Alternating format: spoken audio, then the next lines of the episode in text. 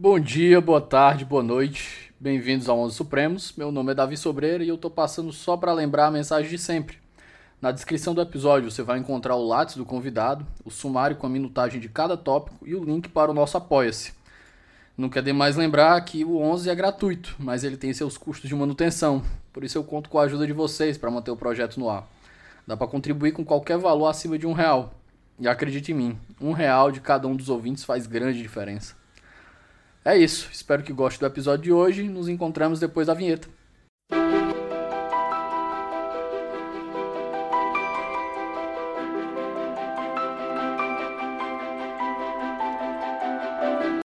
Meus queridos, bom dia, boa tarde, boa noite. Hoje eu tenho o prazer de receber pela segunda vez, a primeira no semestre, a segunda esse ano, professor Luiz Guilherme Marinoni, que foi responsável por um dos nossos episódios mais ouvidos aqui no semestre passado, quando a gente foi conversar um pouco sobre precedentes e o uso virtuoso do poder de não decidir exercido pelas cortes. E daquele daquele episódio acabou me, me puxando um gancho para o episódio que a gente vai tratar hoje, sobre minimalismo judicial. Professor, o senhor já é considerado veterano aqui, mas eu peço que o senhor dê um oi aí para os nossos ouvintes novamente. É, é, Davi, é um grande prazer estar aqui de novo com você.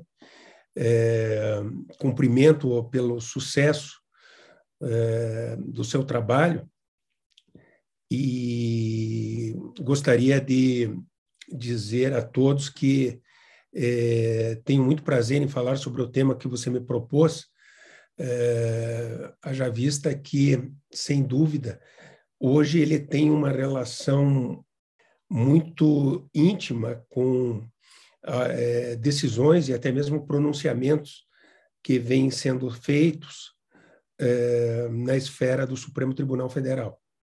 Eu queria lembrar, antes da gente continuar, que esse episódio é um oferecimento da editora Contracorrente. A Contracorrente vem fazendo um trabalho editorial fantástico no mercado de livros do Brasil. Não deixe de conferir os lançamentos pelo Instagram em arroba editora Contracorrente underline.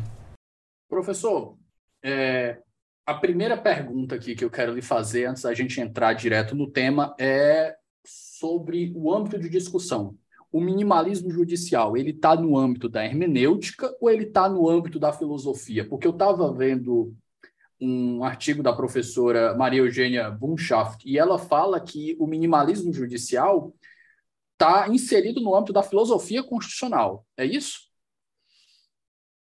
Sim, me parece que o minimalismo é um tema filosófico, é um tema próprio à filosofia. E ele pode estar inserido na filosofia constitucional, mas nunca vai deixar de ser uma ferramenta. É, eu não diria que uma ferramenta ou um critério para o desenvolvimento da interpretação, mas mais do que isso, é uma ferramenta ou um critério para elucidar o modo da decisão. Ou seja, para estruturar uma técnica decisória. Eu acho que o, minimalismo colabora muito para a elaboração das técnicas decisórias, embora, obviamente, possa ser situado no plano da filosofia, da, da, filosofia do direito constitucional, e até mesmo da filosofia em geral, né? já que o tema é, minimalismo e uso construtivo do silêncio é um tema que antecede em muito a, a, ao desenvolvimento teórico de Kassunstein em relação ao minimalismo judicial propriamente dito. Né? Ah, aí eu já ia fazer o segundo link, professor. O minimalismo ele foi desenvolvido pelo Sunstein ou existem outras, outras correntes de, minimalismo diferente da dele? Não, o, o minimalismo judicial é uma perspectiva dele, do Sunstein, em que ele insere a, a, a, digamos, a teoria, entre aspas, do minimalismo, ou a filosofia do minimalismo, melhor, é, no plano é, do direito constitucional. Ele, ele, ele situa o minimalismo no plano do direito constitucional, sobretudo para é, tratar de técnicas decisórias e dos casos, de, de como decidir casos constitucionais. Né? Feita essa introdução, professor, a primeira pergunta aqui. Vamos conceituar o minimalismo e a proposta que o, o Sunstein faz dele. Me parece, eu, eu diria que uh, os títulos dos trabalhos do Kassusten são por si elucidativos e reveladores dos insights dele. Então, se poderia dizer que a partir da ideia primitiva, que é conhecida em outros campos há muito tempo, de uso construtivo do direito, ele propõe, num artigo, por exemplo, publicado na Harvard Law Review, a ideia de deixar as coisas não decididas. É o título do artigo. Leaving Things Undecided. Em outro artigo, ele, em outro livro, num livro é, conhecido por todos, One, One Case at a Time, é, é, onde ele trata do minimalismo em face das decisões da, da, Suprema Corte, ele fala novamente de decidir um caso de cada vez, que também tem, uma, tem um, um significado muito importante.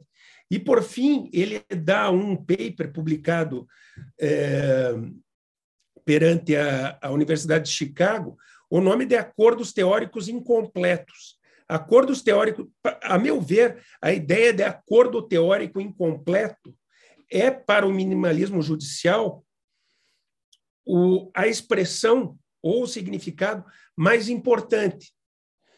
Porque quando ele fala em acordo teórico incompleto, realmente ele deixa claro que ele, embora esteja partindo é, do uso virtuoso do poder de não decidir, devido a, a Alexander Bickel, em The Least Dangerous Branch, ele vai um pouco além.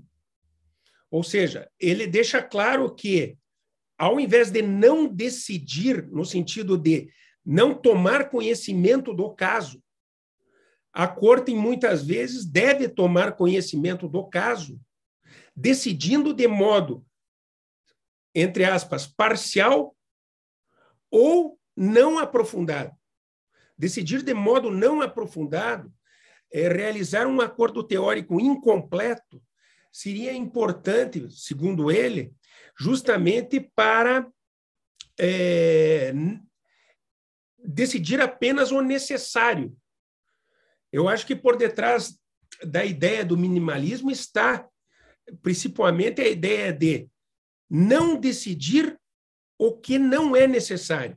Decidir o necessário seria fundamental, e nesse sentido, realizar um acordo teórico incompleto seria imprescindível é, por várias razões.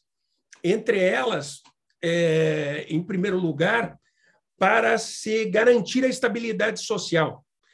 É, diz ele, é, nesse artigo, Acordos Teóricos Incompletos, que caso é, nós, nós, caso é, fosse possível litigar judicialmente a respeito de todo e qualquer dissenso, público ou privado, seria muito difícil se outorgar estabilidade à vida em sociedade.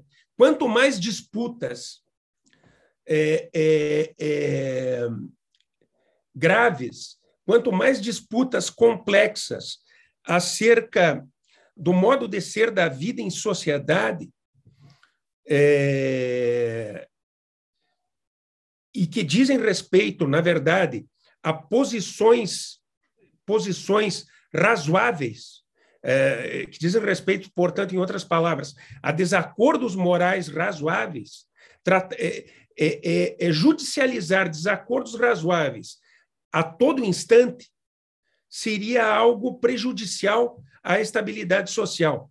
A, a judicialização intensa de desacordos morais razoáveis seria algo que poderia prejudicar a estabilidade social.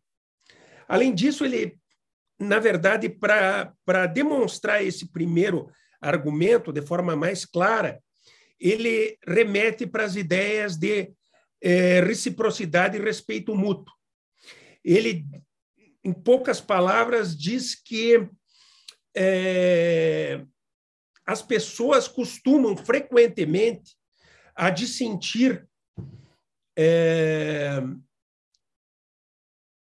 sobre questões morais e a dissentir de forma razoável a respeito dessas questões, mas de modo aprofundado. Mas muitas vezes elas preferem fingir que esses desacordos não existem. Elas preferem não discutir os desacordos, justamente para que possam conviver demonstrando reciprocidade e respeito mútuo. Então, ele até dá exemplos, como, por exemplo, é, diz ele, é, que as pessoas podem divergir a respeito do que se fazer no Oriente Médio, a respeito da eutanásia, é, é, e a respeito, enfim. Aborto, legalização de drogas. A, aborto, legalização de drogas. Ele não fala do aborto porque eu acho que ele imagina que o aborto foi precipitadamente resolvido em Roe e isso é, é, acelerou é, é, o desrespeito mútuo e a falta de reciprocidade desnecessariamente.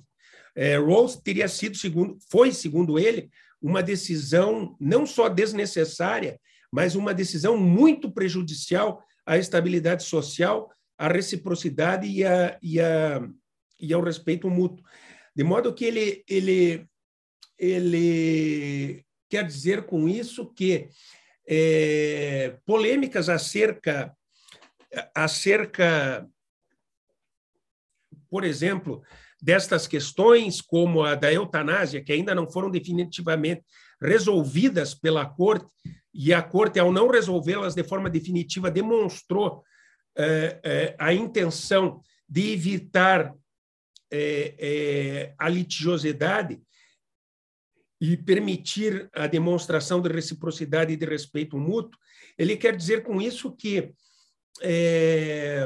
em alguns casos, é preferível esquecer dos desacordos profundos para que a reciprocidade seja possível.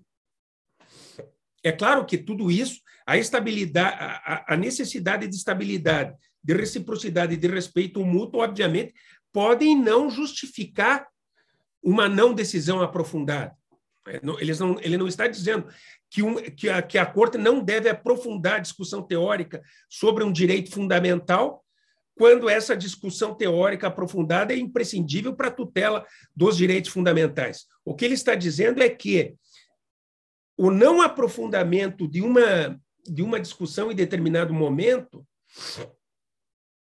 exatamente, é, claro, quando, essa, quando esse aprofundamento não é necessário ou é precipitado, porque os fatos não estão, inclusive os fatos morais, não estão plenamente esclarecidos, pode gerar uma litigiosidade ou uma, uma, uma falta de estabilidade completamente desnecessária, em, em virtude da, da, da.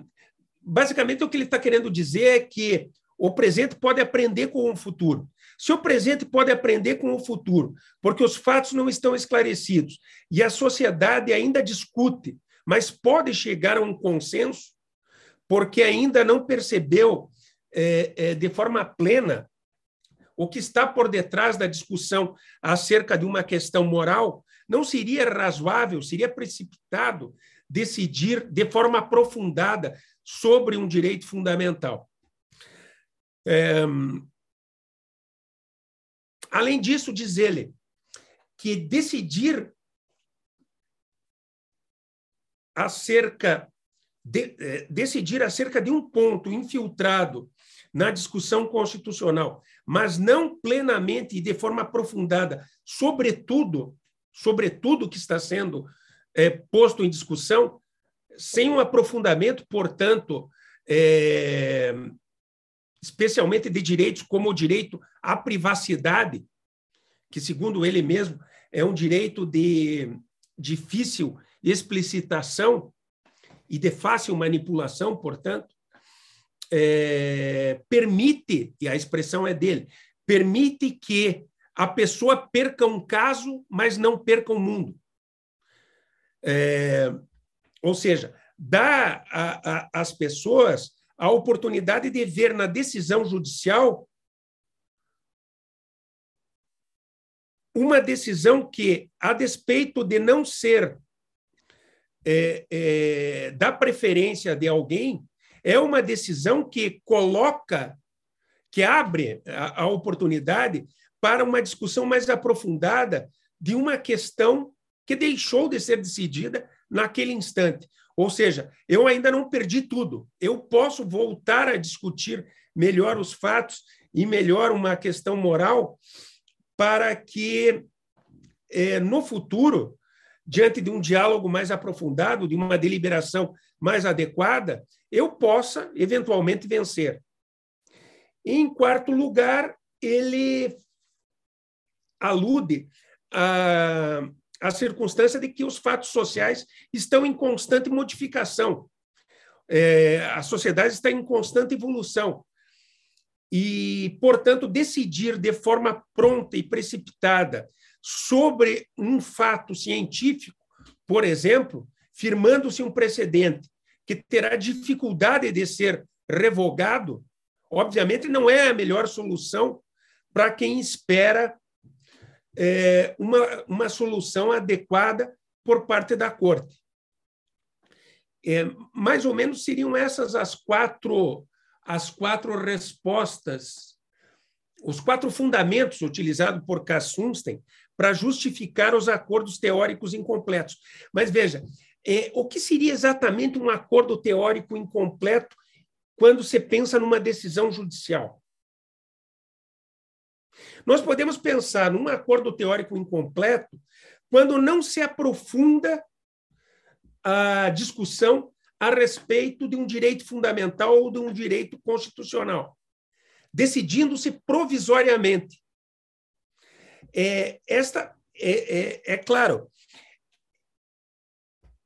que decidir sem aprofundar permite, portanto, uma técnica de decisão semelhante àquela que foi utilizada por Calabrese e também pela Suprema Corte, quando eles se postaram diante do problema da eutanásia. É, a Corte do Segundo Circuito, quando enfrenta a questão da eutanásia, expressa por meio do fundamento concorrente do juiz Calabrese a ideia de que seria, seria adequado naquele momento, em, em razão da suspeita de inconstitucionalidade da lei do início do século XX, que criminalizava o suicídio assistido, simplesmente seria adequado naquele momento, na verdade, simplesmente proferir uma decisão de inconstitucionalidade provisória. Por que provisória? Justamente para que não fosse formado um precedente que pudesse é, obstaculizar o desenvolvimento do processo democrático e, portanto, e, portanto de certa forma, é, é, inviabilizar uma discussão por parte da população e da comunidade científica a respeito Professor, da eutanásia. Me permita uma pergunta rápida sobre esse ponto. Como é que fica uma situação, como é que se declara processualmente uma inconstitucionalidade provisória nesse caso? Hum. Como é que a gente diz que, como é argumentativamente, fundamentalmente, a gente vai dizer que um algo é inconstitucional de maneira momentânea, temporária? Sim. É, essa é uma técnica de decidir adequada a, a, ao diálogo institucional. Mas como é que você faz isso em termos expressos no acórdão ou na decisão? É, Calabrese é, é deixa passar a ideia de que, para se decidir provisoriamente, não basta simplesmente não aprofundar a discussão sobre o direito, sobre determinado direito fundamental ou, ou sobre determinada cláusula indeterminada. No caso da segunda corte, era a cláusula da equal protection. Ou também se poderia pensar na cláusula do devido processo legal, do qual derivaria o direito à privacidade e, portanto, o direito à liberdade de praticar o, o, o, o suicídio ou a Todos fazendo parte da mesma sessão ali, primeira da, da 14 emenda. Isso. Mas daí ele diz assim, ó, mas é, é imprescindível expressar na decisão que se está abrindo oportunidade para o prosseguimento da deliberação.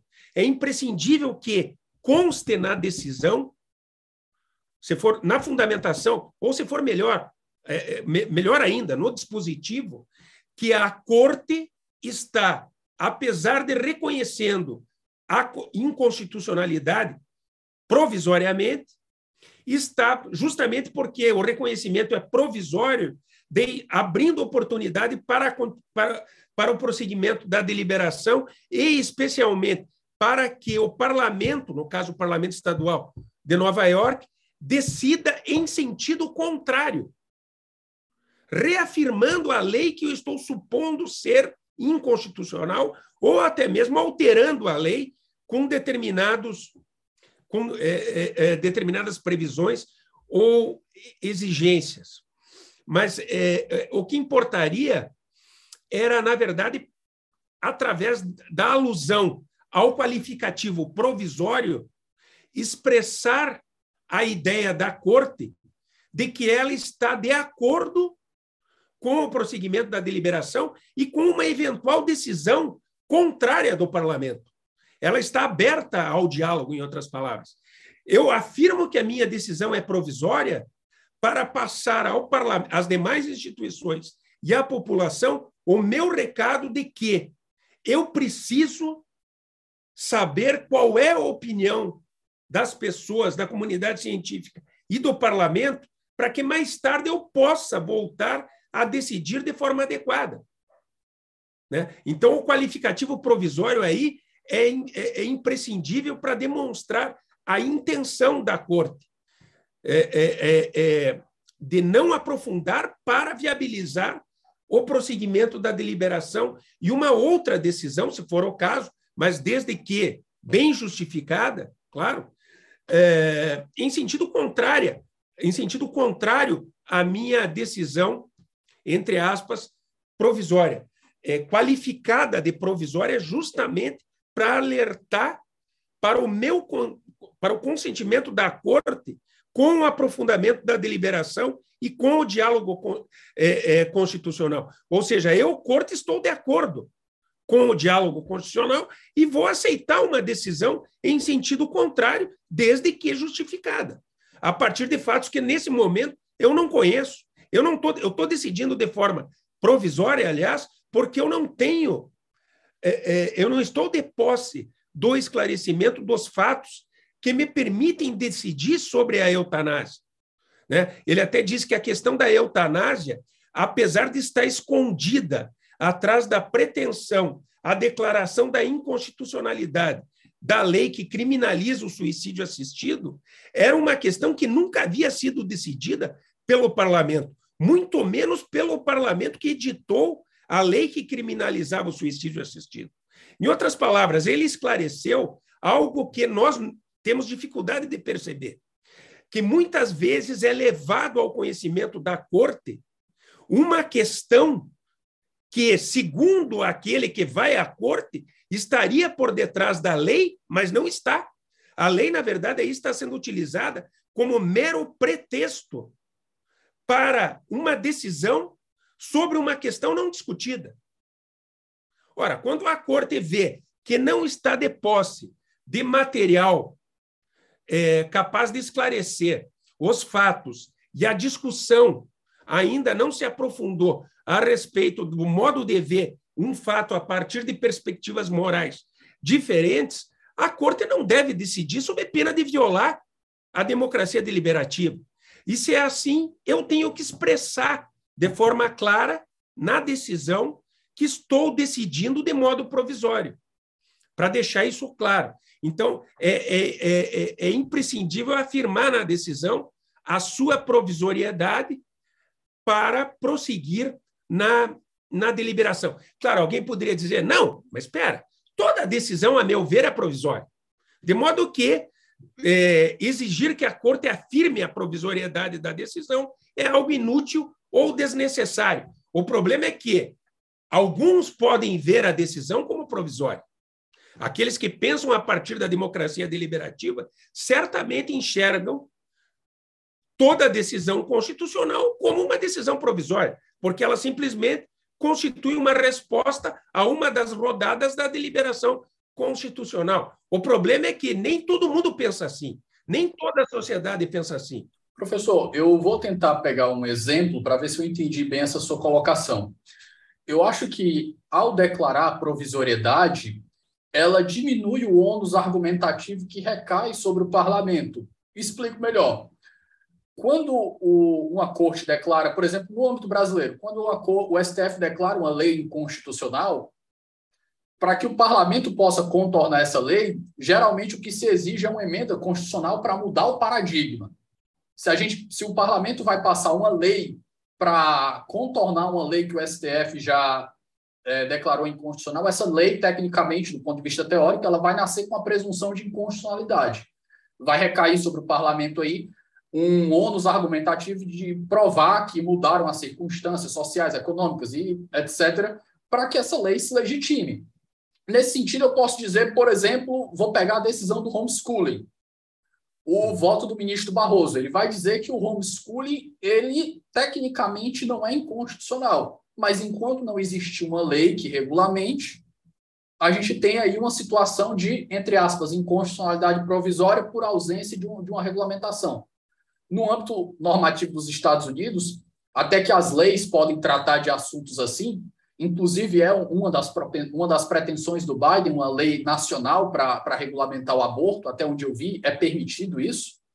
Eu pensava que precisar de uma emenda, e eu conversando com uma acadêmica de lá, ela disse que não necessariamente essa ideia de uma, a ideia de supremacia da, da Constituição lá é um pouco diferente, mas enfim, nesse caso a gente estaria diante de um peso argumentativo, um ônus argumentativo para o legislador menor do que uma declaração sem essa, essa ressalva de temporariedade. O senhor concorda com, com essa conclusão?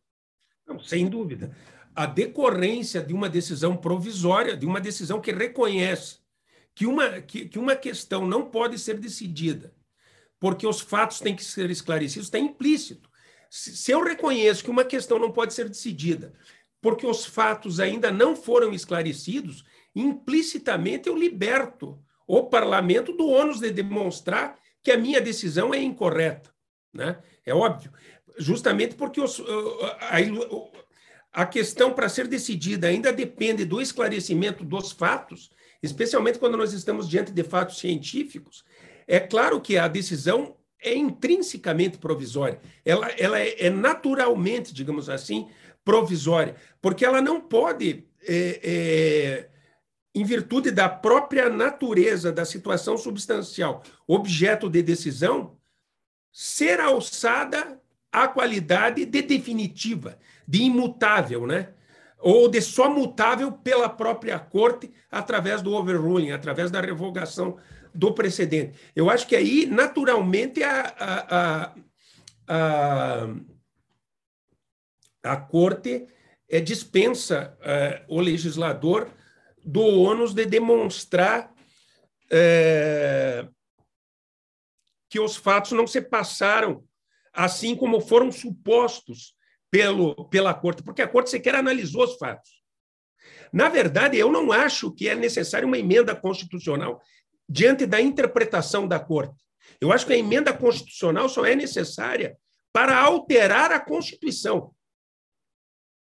A emenda constitucional só é necessária para alterar a Constituição. Quando a Corte decide, a partir da zona de penumbra dos direitos fundamentais ou das cláusulas indeterminadas da Constituição e constrói um direito constitucional, elabora um direito constitucional que até então não existia, essa decisão pode ser confrontada pelo parlamento, daí sim, mediante o, o, o, o processo ordinário, mediante lei, demonstrando-se que a interpretação da corte é equivocada. Ou melhor, como em regra, quando se decide sobre é, a necessidade da, da, da, resolução de um conflito social a partir de uma cláusula indeterminada, se toma em conta fatos constitucionais, o que vai, o, o que vai sopesar, o que vai importar é como a corte analisou os fatos constitucionais.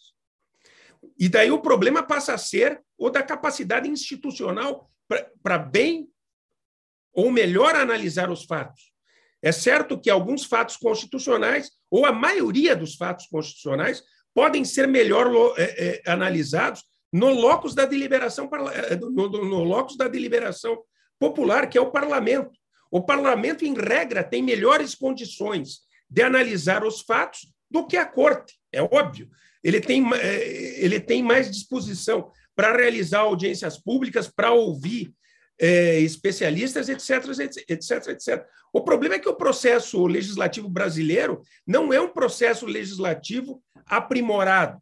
Ele carece de, de é, requisitos que, é, de fato, exijam a realização de audiências públicas é, em que estejam presentes a participação de grupos, de todos os grupos interessados, de especialistas realmente compromissados com os grupos e especializados, e não qualquer um, é, e com, especialmente com justificativa adequada.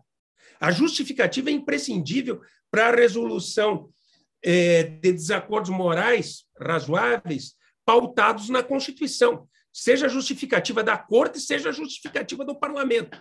O problema é que, é, quando nós estamos diante de fatos, por exemplo, científicos, é claro que, a princípio, você pode dizer que, na verdade, não é o juiz aquele que detém melhor ou maior capacidade de, de, de vê-los esclarecidos ou de analisá-los, ainda que se possa dizer que ele está ouvindo um especialista.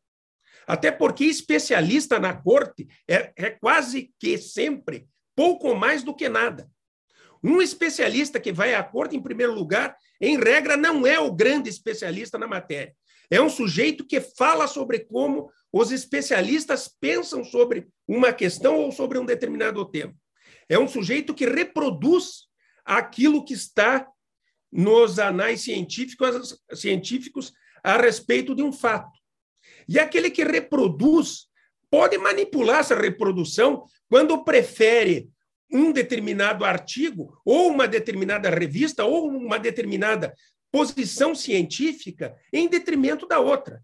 De modo que, é, para se pensar é, numa mínima elucidação de um fato científico perante a corte, você teria que ter é, um verdadeiro confronto, uma verdadeira é, contraposição entre argumentos de especialistas que têm, a princípio, a intenção de demonstrar como pensam cientistas que estão em, em, em, em, em, em, discordância a respeito de um determinado fato. Até mesmo porque, quando um fato científico, quando uma, um desacordo moral que envolve fato científico é, requer a exigência do esclarecimento do fato, ou o fato não pode ser esclarecido ainda perante a ciência,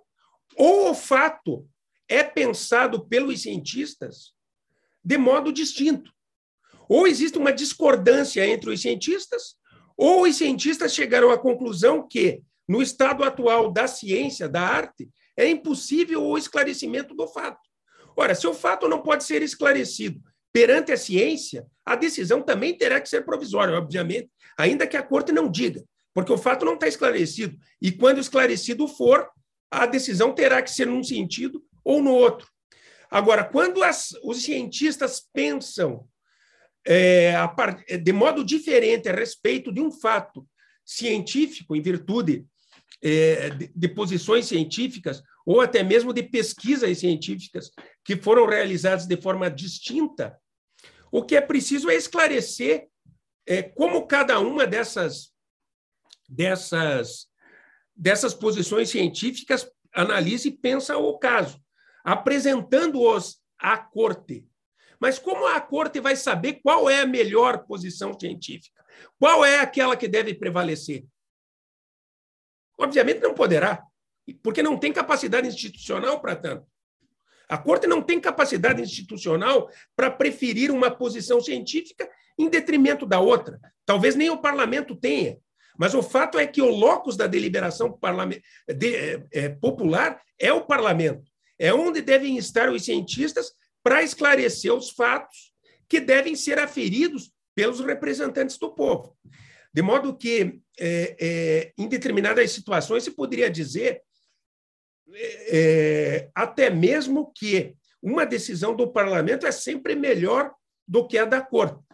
É claro que, é, é, por ser a corte uma instituição qualificada para participar do debate em torno da interpretação constitucional, não se pode, evidentemente, admitir a supremacia do parlamento, como fazem alguns, é, impedindo que a, ou, ou evitando que a corte decida sobre determinadas questões.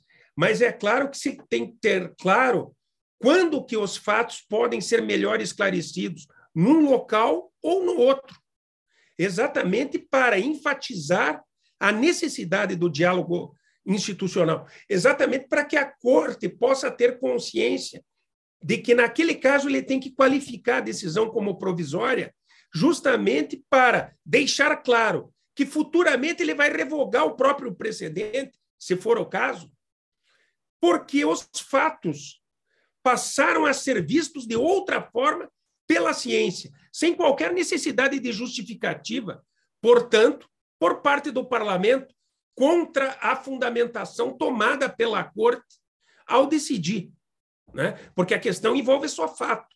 Se a questão envolve só fato e não a teorização a respeito, por exemplo, do direito à privacidade, é evidente que a questão está em aberto. De modo que o ônus argumentativo e a justificativa do parlamento é muito menor do que aquela que teria que acontecer quando, por exemplo, a corte decide uma questão essencialmente moral ou que depende da visão moral diferente dos vários grupos que estão em discussão.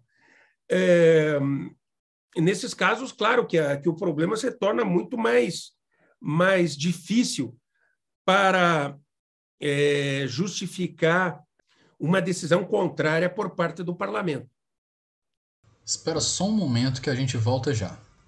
Pessoal, o Ouso Saber agora é parceiro do Onze Supremos. Para quem não conhece, o Ouso é uma das maiores plataformas de preparação para os grandes concursos do país.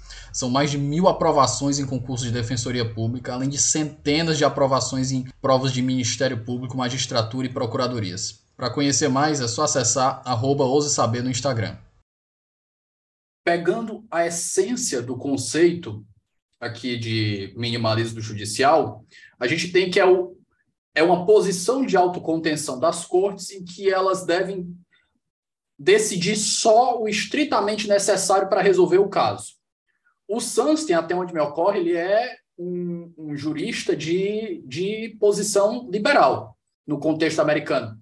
Mas aqui ele está bebendo de um, um autor que é profundamente é o pai do conservadorismo, porque o minimalismo, as bases do minimalismo, até onde me ocorre, elas retiram o fundamento diretamente do conservadorismo burkeano. Eu estou correto?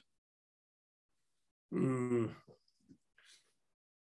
Bem, bom, o fato do minimalismo é, ser sustentado por um liberal por um conservador, eu acho que é, é, é não importante, né?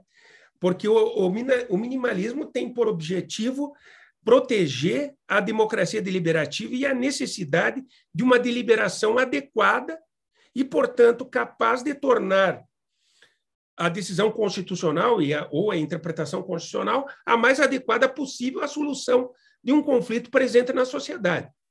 De modo que, se, se ele é sustentado por um liberal ou por um conservador, não importa.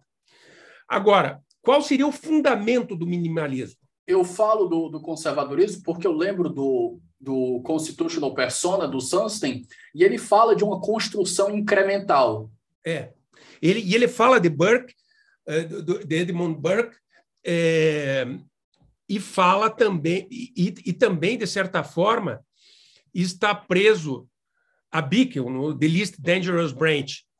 É, num livro chamado The Morality of Consent, de Bickel, que é um livro publicado é, após a morte de Bickel, quando Bickel estava, estava é, se confrontando com as críticas que, for, que foram apresentadas às chamadas virtudes passivas, aquilo que foi escrito então no The Least Dangerous Branch, Bickel é, escreve um capítulo inteiro sobre a posição de Edmund Burke, sobre a posição é, sobre a filosofia burkeana que de certa forma respaldaria uh, uh, uh, as virtudes passivas, e, mas respaldaria as virtudes passivas, sobretudo por conta de que a virtude passiva e, e, e, a chamada não decisão, e agora, portanto, na perspectiva do, do Sunstein, o não aprofundamento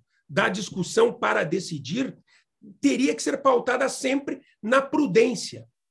E Bickel diz assim: não se trata, portanto, de mera discricionariedade da corte. A corte tem que se pautar na prudência para não, para não decidir. Então, você poderia dizer que a prudência, de, que a prudência, que é um argumento é, burkiano, é, fundamentou o discurso de Bickel e pode fundamentar da mesma forma e pelas mesmas razões o discurso de Sunstein. A prudência, a prudência calcada na tradição. Daí porque ele é um conservador. Daí porque a prudência tem uma característica conservadora. A prudência que está por detrás do minimalismo tem uma característica conservadora exatamente porque prudente é o sujeito que só muda o mundo quando demonstrada está, quando demonstrada está a imprescindibilidade de se mudar o mundo, de se alterar aquilo que por muito tempo está preservado pela tradição. Ou seja, a tradição é o fundamento, é, é, digamos assim, da, da, da, da, da prudência, da prudência burquiana. E a prudência é o elemento que deu base para Bickel sustentar as virtudes passivas. E, de certa forma, é, é, Sunstein, é, no a Constitution of Many Minds, volta a, a, a Burke e, portanto, a prudência para justificar o não aprofundamento da discussão quando eu não sei se é, é, é, é prudente eu mudar as coisas quando não me demonstraram que essa mudança é necessária. Um conservador mantém a tradição quando não até o momento em que mostram a ele que é imprescindível mudar as coisas. Ele não admite uma modificação precipitada. Ser conservador é não admitir a mudança do mundo de modo precipitado e não manter a tradição por, uma, por arrogância ou por é, é, diletantismo, como alguns imaginam. Um verdadeiro conservador não é aquele que quer manter a todo custo e sem justificativa algo que está no passado, mas é aquele que, por prudência, quer manter aquilo que está no passado até que se demonstre a necessidade da alteração da tradição, daquilo que sempre é, é, é, é daquilo que sempre é, esteve à base da, da, das negociações sociais, né? Professor, voltando para a centralidade do minimalismo aqui, existe um, um, contraponto que se faz a ele, desenvolvido por dois professores de Yale, o professor Robert C. Post e a Riva Siegel, que eles falam do constitucionalismo democrático. E eles vão dizer que quando existe grupos minoritários e grupos sociais ali que são estigmatizados e que têm pouca consideração do processo democrático, sobretudo dentro do, dos parlamentos, há aí um motivo que se justifique para uma expansão da atividade judicial para proteger esses grupos, é, promovendo direitos e aí o, o que a gente vai conhecer como ativismo, sobretudo no, no, no conceito do ativismo no, no âmbito do judiciário norte-americano. Uhum.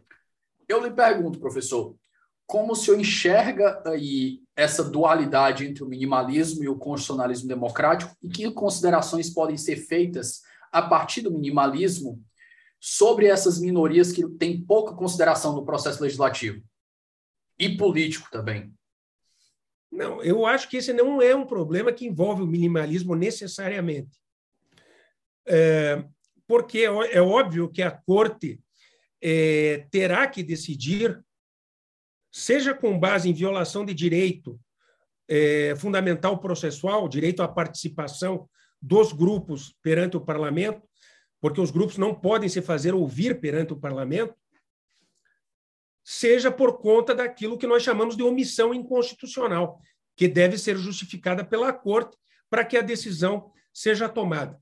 Eu acho que em qualquer caso em que se verifica a, a impossibilidade de uma real participação de grupos estigmatizados, de grupos que é, não têm uma efetiva condição de participação da deliberação no parlamento, é obviamente possível a corte decidir sem ter que falar em minimalismo. Não se fala em minimalismo, simplesmente não se fala em minimalismo numa situação como essa uh, está presente aí o princípio da discriminação a justificar claramente a possibilidade da tomada de uma decisão que supra a violação do direito fundamental de participação. A pergunta que se poderia colocar numa situação como essa é a seguinte: bem, se a corte pode decidir numa situação assim, ela pode decidir ao reconhecer a violação do direito fundamental processual e, portanto, tem que, de novo, remeter a questão para que a corte volte a decidir com a devida.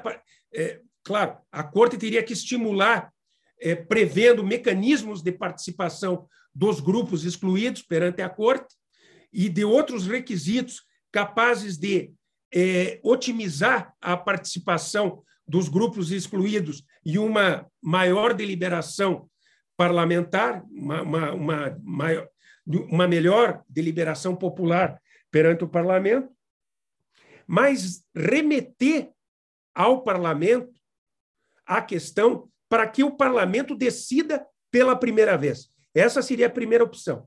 A segunda opção. Bom, se a corte verifica que houve uma infringência do direito à participação, voltar com a questão ao parlamento seria desnecessariamente incidir numa, contra, numa, numa, numa uh, contradição, porque se o parlamento não foi capaz de decidir de forma adequada através da participação dos grupos minoritários, por que, que ele seria, de uma hora para outra, ainda que mediante os requisitos delineados pela Corte. Então, é melhor que a Corte decida, decida de forma definitiva. E uma terceira opção: dá-se à Corte a oportunidade de decidir, deixando-se claro que o parlamento poderá voltar a decidir a mesma questão com base numa deliberação aperfeiçoada. Isso se, me parece que essa terceira opção é a melhor, porque essa terceira opção é, é, reconhece o próprio fundamento da decisão da corte. Se a corte decide porque os grupos não podem participar de forma adequada e, portanto, há omissão, ela tem que dar às pessoas a oportunidade de discutirem perante o parlamento. E isso, na verdade, se torna racional, até mesmo porque a decisão da corte pode ser contrária à dos grupos, aos grupos. A decisão da corte pode ser proferida a despeito da decisão do parlamento e ainda assim ser prejudicial aos grupos minoritários. Em tese, ela pode ser prejudicial aos grupos minoritários de uma forma ou de outra, porque ela pode ser não tão boa quanto imaginam os grupos minoritários que ela pode ser.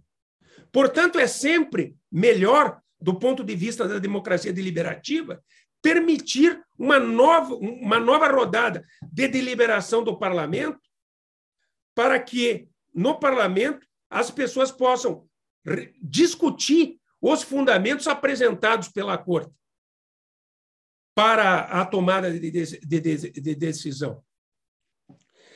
É, agora, é, pensando em minimalismo agora, então, por que, que eu acho que há uma confusão aí com o minimalismo? Por que, que eu acho que isso não tem a ver com minimalismo?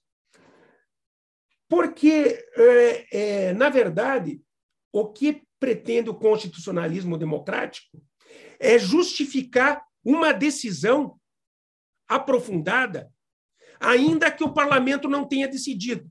Mas, na verdade, não é bem, bem vistas as coisas, não é tão simples assim. Permitir uma decisão aprofundada sobre os direitos fundamentais, muitas vezes é negar a necessidade da deliberação popular e da decisão parlamentar, portanto. É negar os valores da democracia nesse sentido. É...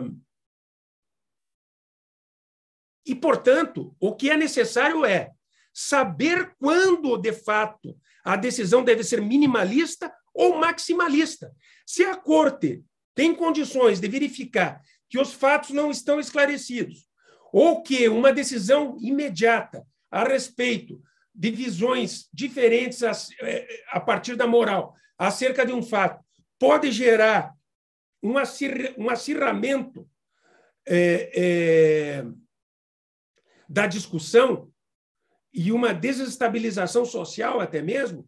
Inclusive, é... o senhor comentou isso bem no começo, da observação do Sanst, né? Ele diz que é, essa posição do constitucionalismo democrático ela pode trazer de rebote um backlash. Pode que trazer. Justamente vai acabar com a proteção do grupo que eles deslegitimar a proteção que eles estavam tentando estabelecer para aquele grupo minoritário. É, porque isso seria razoável, isso seria razoável caso nos Estados Unidos o parlamento pudesse negar a decisão da Corte. Mas ele não pode, como nós sabemos. Ele só pode mediante uma, uma quase que impossível emenda constitucional. Na verdade, esse constitucionalismo democrático não é tão democrático quanto você pensa. É um constitucionalismo, a meu ver, equivocado. Equivocado porque, na verdade, nega o que está à base do minimalismo. Na verdade, ele, ele, ele está fingindo, porque não é possível que não veja, está fingindo não ver o que está na essência do minimalismo. Ou seja, eu não estou não decidindo porque não quero, porque não quero proteger os direitos fundamentais. Eu não estou não decidindo porque, nesse caso, muito melhor do que decidir é não decidir. Eu tenho que não decidir para preservar, de novo, a estabilidade, a, o respeito mútuo e, sobretudo, preservar uma decisão mais adequada à disputa constitucional. É, é viabilizar uma decisão melhor à decisão constitucional, impedir uma decisão precipitada. Porque aqui no Brasil todo mundo pode achar isso bonito, mas o problema é que, quando nós vemos o que gera um precedente constitucional para a sociedade americana, nós percebemos o grande problema social que pode ser trazido por um precedente equivocado, por um precedente, melhor, precipitado, um precedente que atropelou o processo democrático. Por que, que o precedente vai atropelar a deliberação e o processo democrático quando é melhor dar aos representantes do povo e, sobretudo, às pessoas a possibilidade de discutirem e chegarem a um consenso ou a melhor ou a, decisão razoável, ou a melhor possível para atender a situação conflitiva. E aqui, né? sem entrar no mérito da decisão, mas Roe, Roe versus Wade, é, procedimentalmente, ilustra bem essa nossa questão, né, professor? Porque quando Roe foi passada, existiam mais ou menos quatro estados nos Estados Unidos que já, tavam, já tinham implementado leis permitindo aborto localmente. E aí veio a Suprema Corte e, entre aspas, federalizou a, a questão, dizendo que era um direito constitucional e impôs uma regra para todos os outros estados. E aí, a despeito, sem entrar, sem nenhuma consideração sobre o mérito da decisão, mas sobre a forma que ela foi tomada, ela fez justamente isso que o, o Sunstein critica no minimalismo. Exato, exatamente. Fez exatamente isso e, e, e, e para se demonstrar que isso nada tem a ver com uma é, posição liberal ou conservadora a respeito do assunto, é, é possível lembrar até mesmo que a Just Ginsburg, que, como você sabe, foi uma árdua defensora dos direitos Ela foi crítica mulher, ao fundamento do, do, do, direito à privacidade. É, fez uma crítica, fez uma crítica é, é, é forte a, a Roe num encontro é, que comemorava é, os 40 anos de Roe, na, acho que era na Chicago ou na Yale Law University, é, onde se discutia isso. Ela fez um, ela, ela realizou um pronunciamento para é, é, em que ela evidenciou a, a falta de oportunidade da decisão tomada em Roe. Teria sido muito melhor que a corte naquele momento, aliás, um juiz naquele momento poderia simplesmente ter decidido pelo aborto em virtude de Roe ter sido estuprada. Era uma era, é, era uma era uma decisão minimalista que resolveria o caso, admitiria o aborto em face do estupro, mas não, como diz Sunstein, não é, é, eliminaria a discussão sobre o fundo da questão, sobre o aborto em si. É, e, e, e, além disso, a crítica mais, mais clara que você faz a essa decisão vem de Waldron, quando ele, ele, ele comparando o corpo, o texto, o papel das decisões tomadas, tomadas pelo parlamento britânico e pela Suprema Corte dos Estados Unidos, ele diz: bem, na, no, no, embora no, as decisões sejam a mesma, ambas tenham sido a favor do aborto. No parlamento britânico e na Suprema Corte dos Estados Unidos, na Suprema Corte dos Estados Unidos, mediante audiências que demoraram meses, se discutiu intensamente sobre todos os fatos essenciais que envolviam a questão do aborto, especialmente sobre o direito à vida, coisa que não foi discutida inconstitucionalmente em Roe porque isso deveria ter sido necessariamente discutido, o direito à vida. Mas, enfim, no parlamento britânico, isso se discutiu. É... E, e Waldron deixa claro que, por conta disso, tanto mesmo os grupos é, pró-vida acabaram se sentindo confortados com as deliberações, com a ampla discussão e com a justificativa que ocorreu por parte do parlamento de mais de 100 páginas, tomando em conta todos os fatos essenciais que envolviam a disputa sobre o aborto, oferecida à população. Uma decisão de mais de 100 páginas, uma justificativa, melhor, de mais de 100 páginas, em que se analisou todos os, os, os fatos eh, e as questões respeitantes ao direito ao aborto. Daí diz Waldron, acontece que na Suprema Corte dos Estados Unidos, não se sabe por quê, se discutiu a partir de uma cláusula que não diz nada, devido ao processo legal, dela se extraiu um direito à privacidade, que, como diz Sunstein, pouca coisa diz, ou nada diz também, ou dele, ou, ou dele você pode extrair o que você quiser se extraiu um direito de liberdade da mulher a fazer o aborto, sem se considerar fatos imprescindíveis para a resolução do problema, que é, por exemplo, o direito à vida. Não se poderia não discutir sobre o direito à vida. Isso é, no, no mínimo, negar a deliberação sobre uma questão essencial para a tomada da decisão. É, é, mas, daí o Waldron diz, a decisão da corte gastou, a decisão da corte de 50 páginas, gastou 47, falando de devido processo legal, da cláusula do devido processo legal. 47. Ou seja, ela só tra... o que ela se limitou a fazer foi aprofundar sem necessidade, naquele momento, a discussão teórica sobre um direito fundamental que está numa zona de penumbra para dele extrair um direito de liberdade de fazer o aborto, sem necessidade, porque isso não porque isso esteja errado. Eu não estou dizendo que a mulher não, por isso ou por aquilo não tem direito de liberdade. Eu não estou eu não estou julgando a, a, a, a questão o mérito da questão. O, o mérito da questão. O que eu estou dizendo é que não havia, e Susten também disse isso. Susten falou sobre Roe. Eu acho que no, no texto Acordos Teóricos Incompletos. A decisão aí, no caso, seria a crítica dele por ser uma opinião é, em dimensão ampla e não em dimensão estreita, como deveria estar se alinhado ao, ao minimalismo. Sunstein chega a dizer que te, era, era, na verdade, bastava ali a corte ter decidido a partir da necessidade do aborto em virtude do estupro, mas não deveria ter aprofundado, a partir do devido processo legal, a discussão a respeito de um direito à privacidade que justificaria o direito ao aborto, porque isso é, bloquearia uh, o processo democrático e o prosseguimento da deliberação a respeito da questão.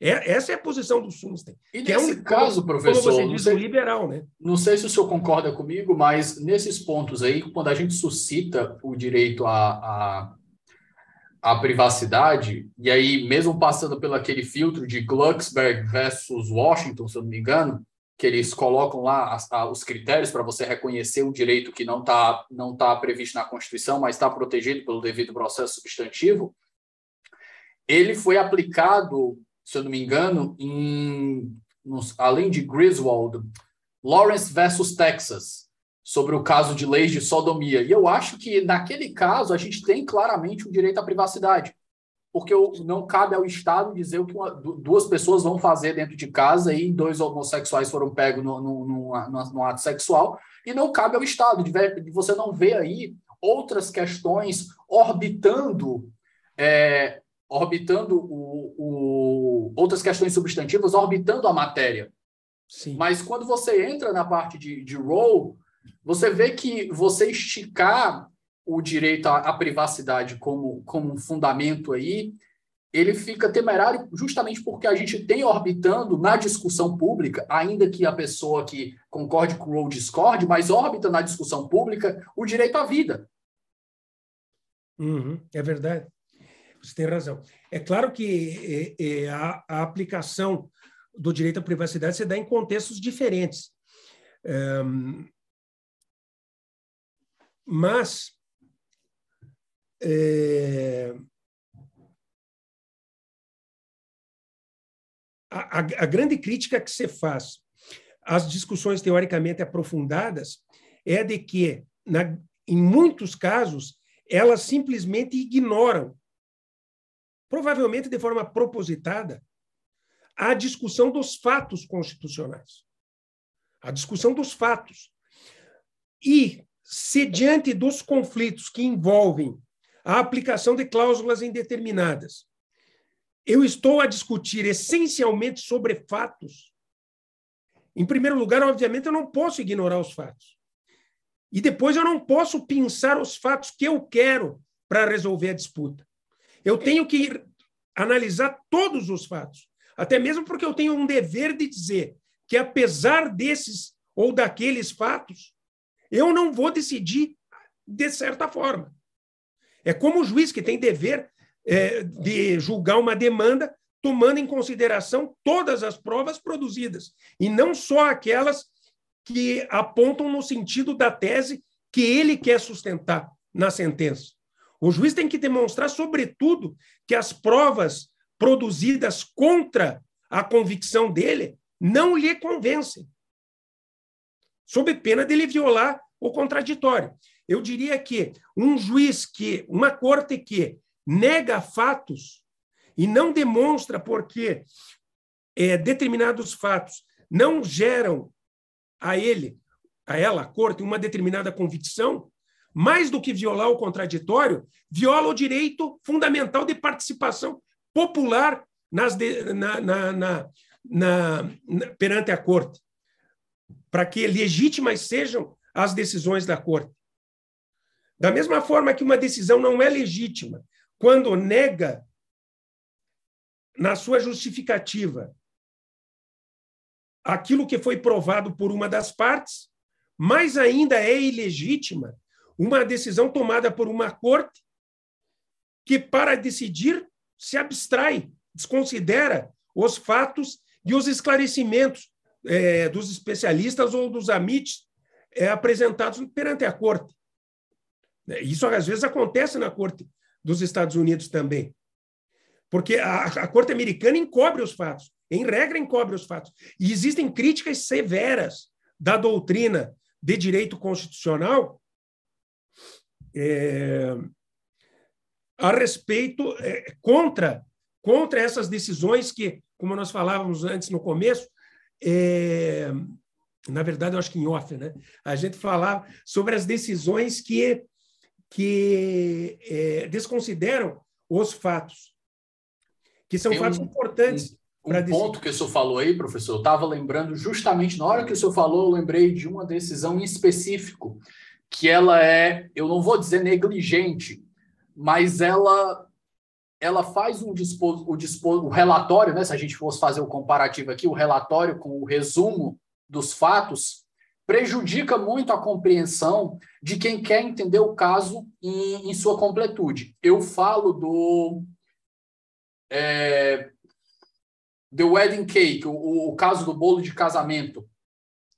É o Masterpiece Cake Shop versus Colorado Civil Rights Commission, que foi decidido em 2017, que foi o caso do casal gay no Colorado, que pediu para um, um confeiteiro criar um bolo e o confeiteiro se recusou porque disse que era contra a religião dele e eles processaram o confeiteiro.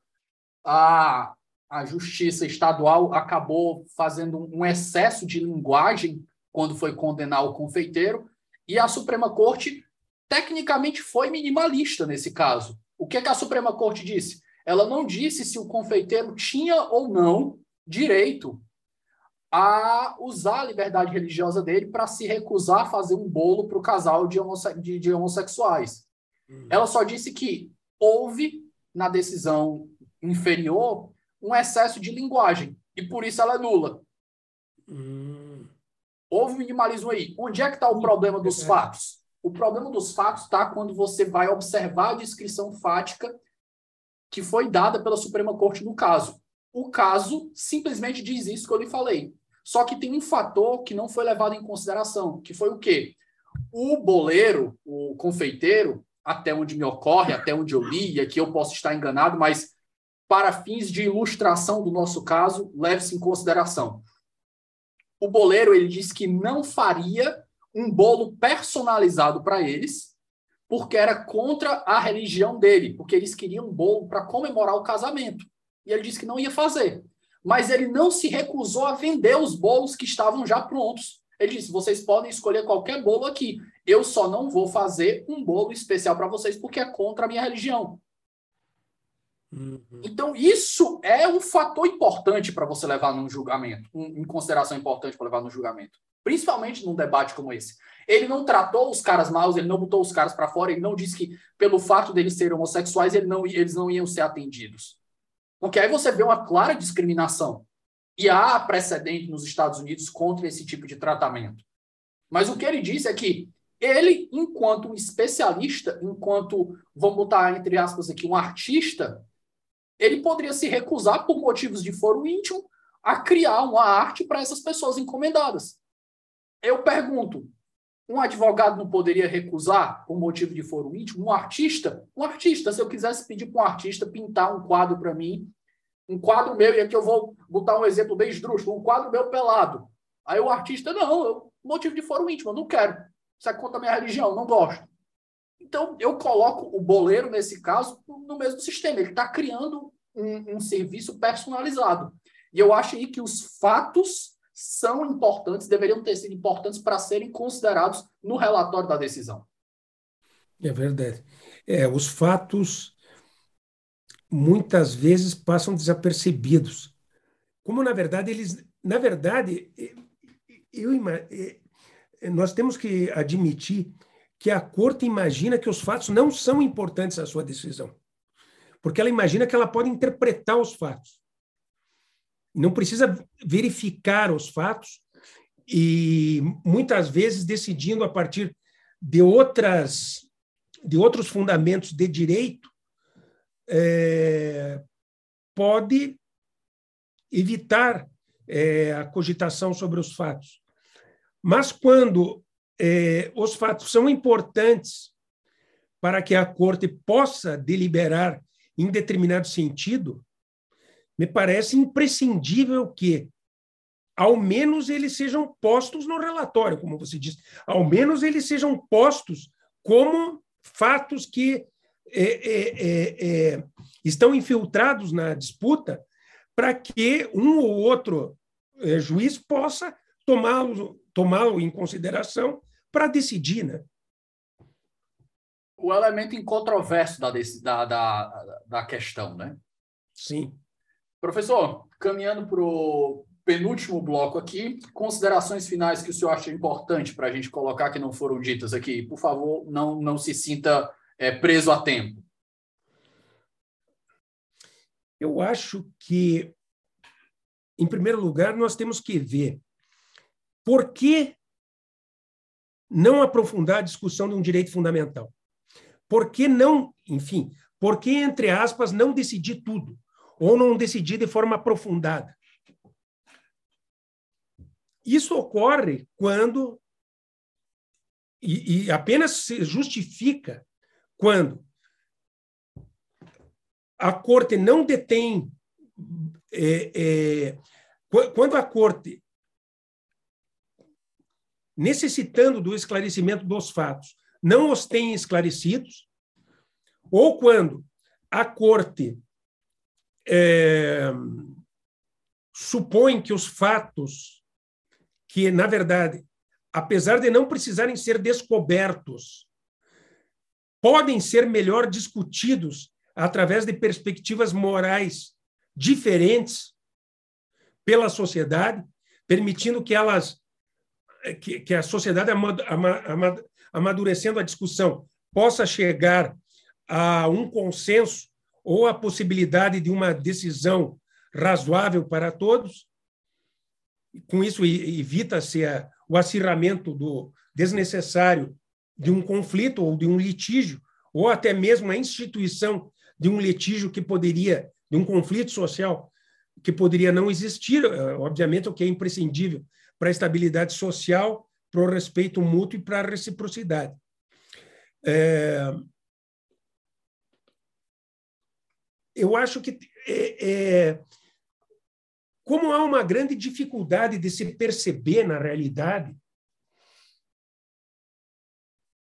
quando que a partir da invocação da inconstitucionalidade de uma lei é possível a corte ser minimalista,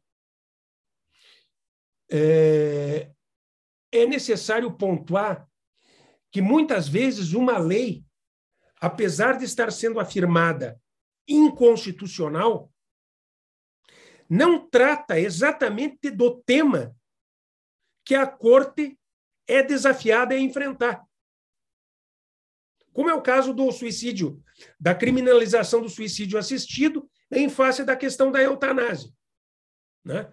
A questão da eutanásia nunca havia sido discutida pelo parlamento, nem de forma aprofundada é, pelas pessoas e pela comunidade científica, até o momento em que a Corte do Segundo Circuito se depara com a alegação de inconstitucionalidade da lei de Nova York. É, e é por essa razão, então, que o Guido Calabrese, enquanto juiz da Corte, profere uma decisão que se vale da técnica do second look, ou seja, diz é, expressamente que, como a questão nunca foi é, objeto de deliberação popular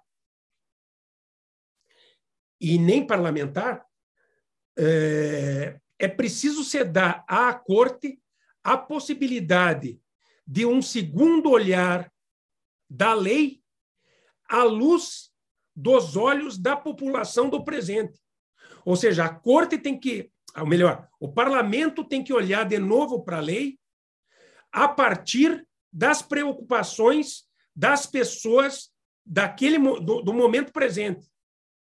A questão está no momento presente. A corte olha pela segunda vez para a lei de 1900, 1918 a partir dos olhos da população do presente. Porque, afinal de contas, a questão que está sendo posta à discussão simplesmente não existia no começo do século. Ela aparece agora. Mas para que eu possa resolvê-la, eu preciso saber como que a comunidade, especialmente a comunidade científica, pensa sobre os requisitos que podem justificar uma eutanásia segura. Né?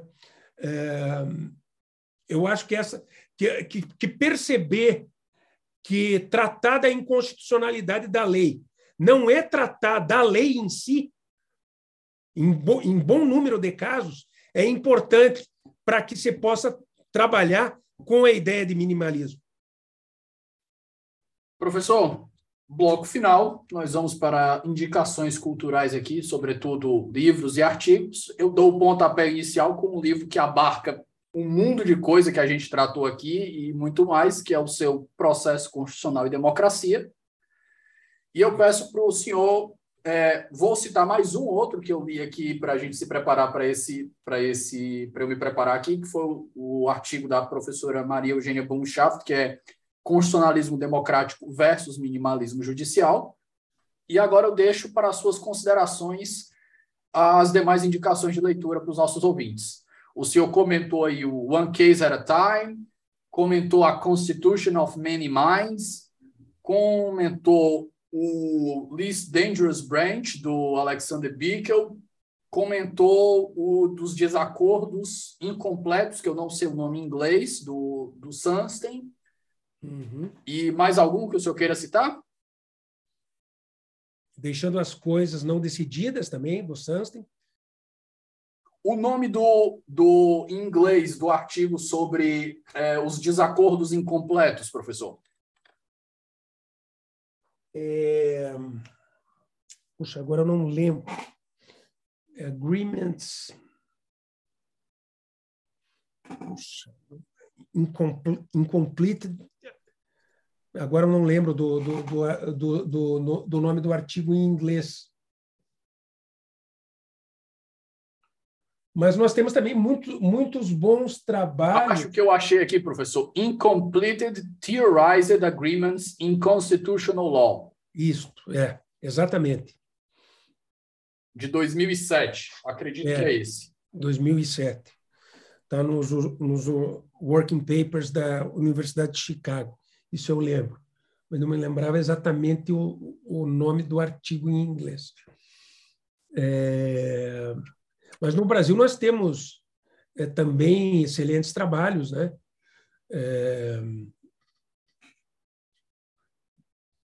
do professor Conrado Rubner Mendes, é, do Miguel Godoy, é, um livro recente é, a respeito é, da, da, devolvendo a Constituição para o povo, se não me engano, é o nome do livro dele, do Miguel do, Godoy. Do Miguel? É.